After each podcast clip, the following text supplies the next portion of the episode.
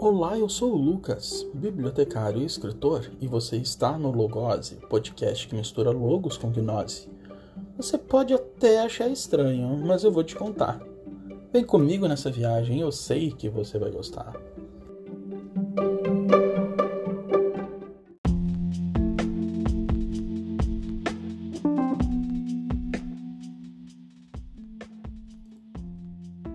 A Declaração dos Direitos do Homem e do Cidadão remonta ao século XVIII. A fundamentação teórica está apoiada nos ideais iluministas que impulsionaram os libertários durante a Revolução Francesa. Na Declaração, o artigo 1 traz o seguinte texto: Os homens nascem e são livres e iguais em direitos as distinções sociais só podem fundamentar-se na utilidade comum. Atualmente, a Declaração Internacional dos Direitos Humanos assim o traz em seu primeiro artigo. Todos os seres humanos nascem livres e iguais em dignidade e direitos. São dotados da razão e consciência e devem agir em relação uns aos outros com espírito de fraternidade. Você conhece a origem deste pensamento que preza pela igualdade desde o nascimento?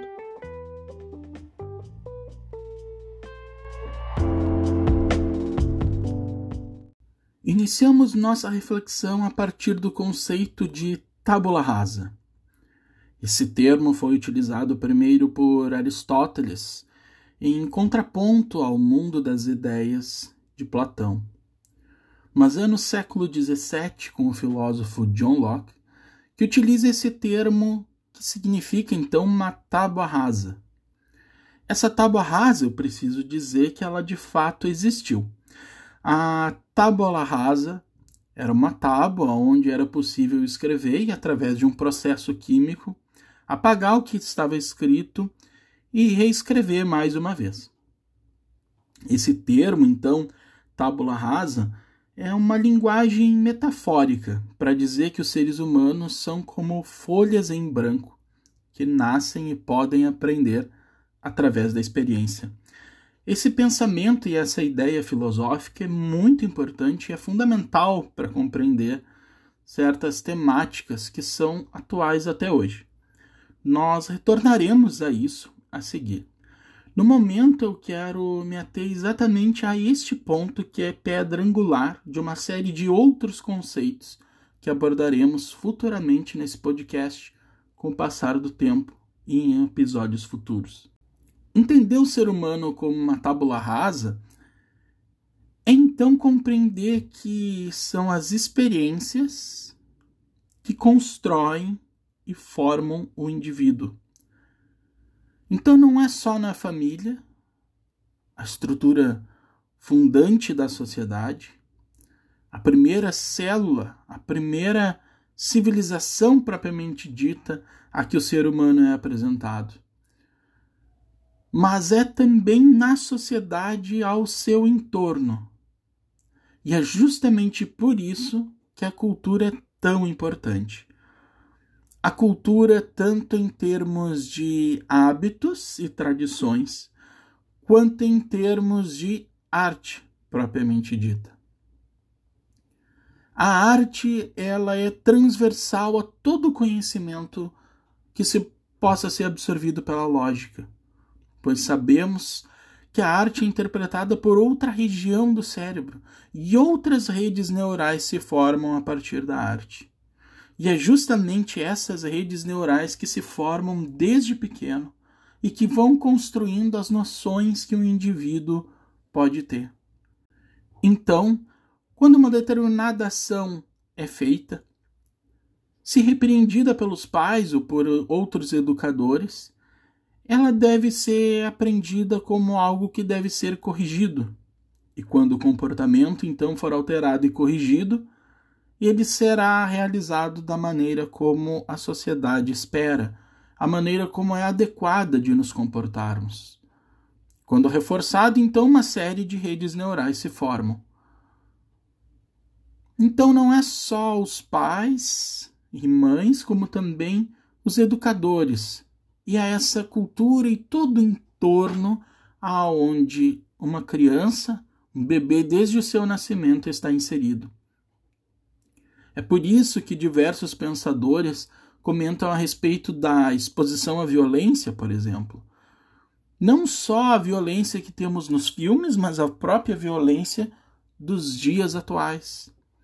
Reflito sobretudo neste momento, por exemplo, onde estamos vivendo a pandemia e as crianças que estão desenvolvendo as suas redes neurais neste momento de pandemia, tanto as que recém-nasceram quanto as que têm alguns anos de vida, com um mundo completamente diferente que eu e você que estamos acompanhando esse podcast podemos crescer.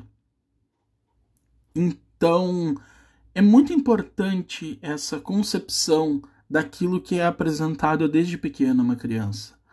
John Locke, através desse termo tabula rasa, demonstra a importância que tem todo o entorno e todos os acontecimentos de alguém. Então seria possível moldar essa criança como uma tábua rasa ou como uma folha em branco, desde o seu nascimento através das suas experiências até o seu desenvolvimento e até a sua maturação.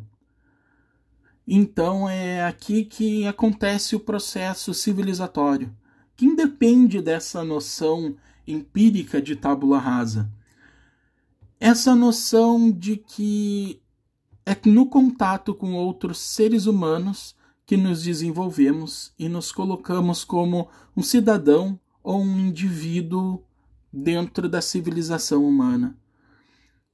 É preciso então de outros seres humanos para que possamos ir nos construindo e nos constituindo como sujeitos, como sujeito de um agrupamento, de uma cultura, ou de uma pátria humana. Então, é fato que nenhum ser humano nasce pronto, mas vai se desenvolvendo. Tem essa concepção de tábula rasa ou não. Eu preciso destacar aqui que neste momento, desde o nosso nascimento e nessa primeira célula familiar, que somos apresentados a um tema que me é muito caro e que nós conversaremos aqui por outras vezes, que é a religião. A maioria de nós somos apresentados à religião de nossos pais ou do agrupamento a que pertencemos. Na nossa realidade brasileira, nascemos nesse país de maioria cristã e católica. Então, até se formos ateus, por exemplo, dificilmente no nosso país seríamos ateus de Alá. Seríamos ateus então de Javé ou do Senhor, do próprio Deus que consta na Bíblia, que é o livro que melhor conhecemos. O que não exclui a possibilidade, é claro, de que você que está escutando tenha conhecimento de outras religiões. O que eu quero dizer é que nos primeiros anos das nossas vidas e durante o nosso desenvolvimento mental somos apresentados a estas noções de Deus que estão dentro da cultura que estamos inseridos. E gostaria de destacar aqui então as três principais religiões, que são o cristianismo, o islamismo e o judaísmo. Aqui o cristianismo não exatamente como uma religião, mas como a crença em Jesus como Salvador. É nos primeiros meses de vida, normalmente, que as famílias cristãs apresentam a sua criança ou seu filho a Deus através do sacramento do batismo. É quando a criança é apresentada a Deus, então, como um cristão e aceita Jesus como seu Salvador, limpa através da água do batismo do pecado original, como supostamente cometido por Adão e Eva. Já os judeus, então, nos primeiros dias de vida, reafirmarão o seu laço com Deus através da Brit Milá, na circuncisão, que consta na Bíblia. Os islâmicos não têm nenhum destes rituais ou sacramentos, mas são apresentados à tradição islã desde pequeno, até que em um determinado momento de sua vida aceitam a Maomé como profeta e Alá como seu Deus. Como dizer então diante dessas três realidades completamente diferentes e três culturas completamente diferentes em que essa tábua rasa ou esse ser humano é apresentado desde pequeno? Normalmente a definição de Deus, de religião, o nosso contato com a espiritualidade, ele se forma nas nossas mentes e nos nossos cérebros, desenvolvendo e nos tornando na vida adulta normalmente aquilo que estamos acostumados desde pequenos. A não ser que em um determinado momento da vida nós olhemos para toda a nossa história e digamos: o que é isso? Aonde estou e como cheguei a esse ponto? A parte então dessas experiências religiosas, eu gostaria de lembrar aquilo que estávamos conversando no início da importância do termo tábula rasa porque ele funda o pensamento empírico. O empirismo é a construção do pensamento através da experiência, que é justamente o que essa tábua rasa representa. É essa ideia de que os seres humanos nascem iguais e podem aprender através da experiência. E isso de que os seres humanos nascem iguais é justamente esse ideal de igualdade e liberdade. A importância desse pensamento do filósofo John Locke alcança inclusive a Revolução Francesa e os ideais iluministas. Montesquieu busca inspiração em John Locke para justificar a separação dos poderes que temos até hoje no Brasil. E são esses ideais iluministas de igualdade que influenciam até mesmo os pensamentos feministas, uma vez que considera homens e mulheres como iguais desde o nascimento. Então, essa ideia de tábula rasa é muito importante, mas eu gostaria de lembrar aqui o contraponto. O psiquiatra suíço Carl Jung menciona que através do inconsciente coletivo todos temos um primeiro contato com essa ideia que mencionamos anteriormente de Deus, que é esse arquétipo de Deus, assim como outros arquétipos que estão no inconsciente coletivo, que passam de geração em geração sem que seja preciso que qualquer um de nós aprenda de forma empírica. Além disso, o empirismo e essa noção de tábula rasa também parece anular alguns conceitos que nós temos no ocultismo e no misticismo, além da própria consciência, espírito ou centelha divina, se assim preferirem, que muitas religiões e muitos pensamentos religiosos, místicos, nos colocam.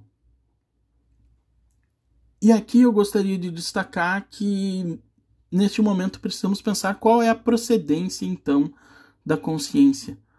Se ela procede das nossas mentes, ou se é através das nossas mentes e dos nossos sentidos que a nossa consciência ou o nosso espírito pode tomar conhecimento e influenciar então no mundo material.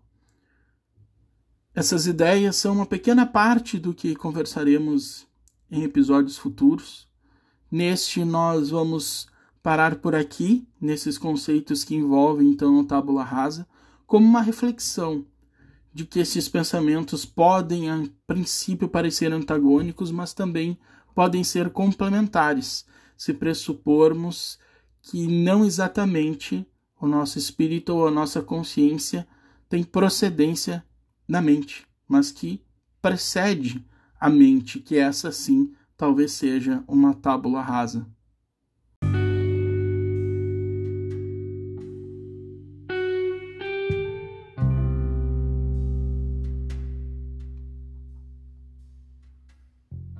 venho trazer um pequeno trecho de um livro que na minha edição já está bastante antigo, de páginas amareladas, um livro fino, mas de uma sabedoria incrível, que possui pouco mais de 50 páginas.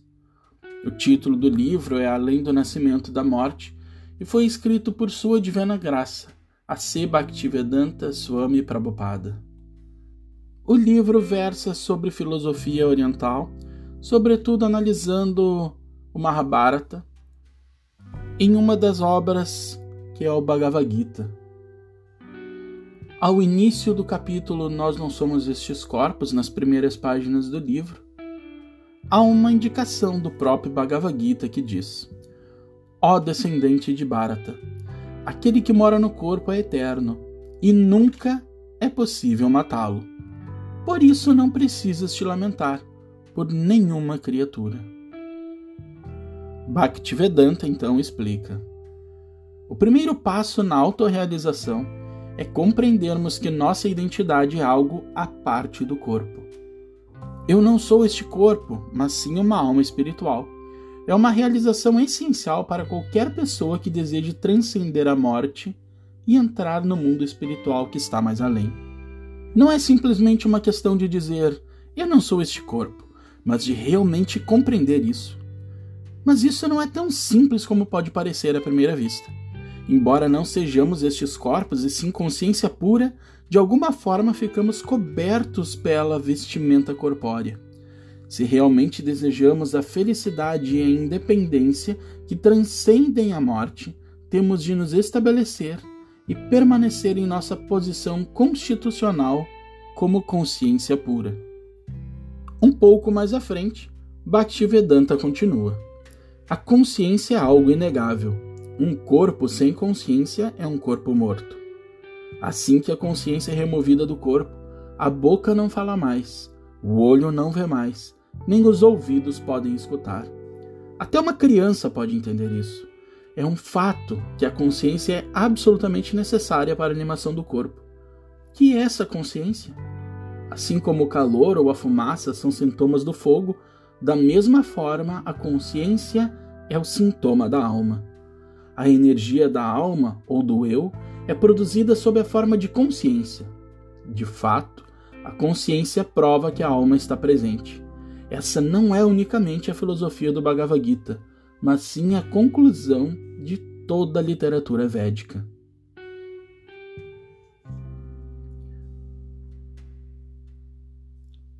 As palavras de Bhaktivedanta são realmente tocantes.